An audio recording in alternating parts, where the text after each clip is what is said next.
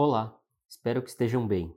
Meu nome é Fernando Lovisotto, CIO da 20 Partners, e estou aqui para falar do 20 Atlas, nosso fundo multimercado de maior volatilidade. O fundo obteve rentabilidade de 1,64% no mês de julho e está rendendo 7,3% no ano de 2020 e 14,9% nos últimos 12 meses.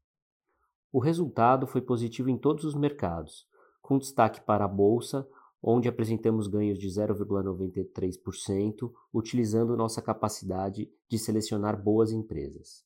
Somando-se a esse ganho, tivemos boas contribuições de posições em juros nominais, 0,54%, e em juros reais, com 0,44%.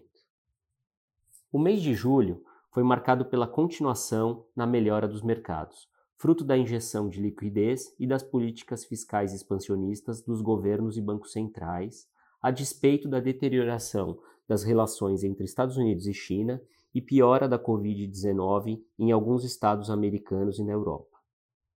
O ETF de ações brasileiras, EWZ, teve uma apreciação maior que o S&P, recuperando parte de sua underperformance, fruto da valorização do real e da alta do Ibovespa. Várias moedas também se apreciaram frente ao dólar. Também observamos a prata e o ouro se valorizando muito. Tais movimentos podem indicar uma possível mudança de tendência no dólar, fator relevante para os diversos ativos financeiros e, em especial, para os mercados emergentes. Os principais riscos continuam sendo o esgarçamento das relações entre China e Estados Unidos, o resultado das eleições americanas e uma segunda onda relevante da Covid-19. No caso do Brasil, o relaxamento fiscal maior que o esperado pode trazer volatilidade para o mercado. O fundo operou com um risco comparável ao do mês anterior, de junho, e superior ao dos meses anteriores.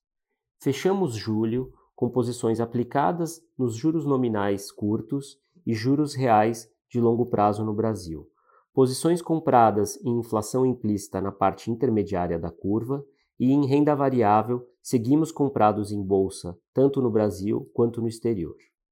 Em moedas, temos posições compradas em real e euro e vendidas em peso mexicano. Entendemos que a queda da volatilidade nos mercados nos permite voltar a assumir posições mais relevantes.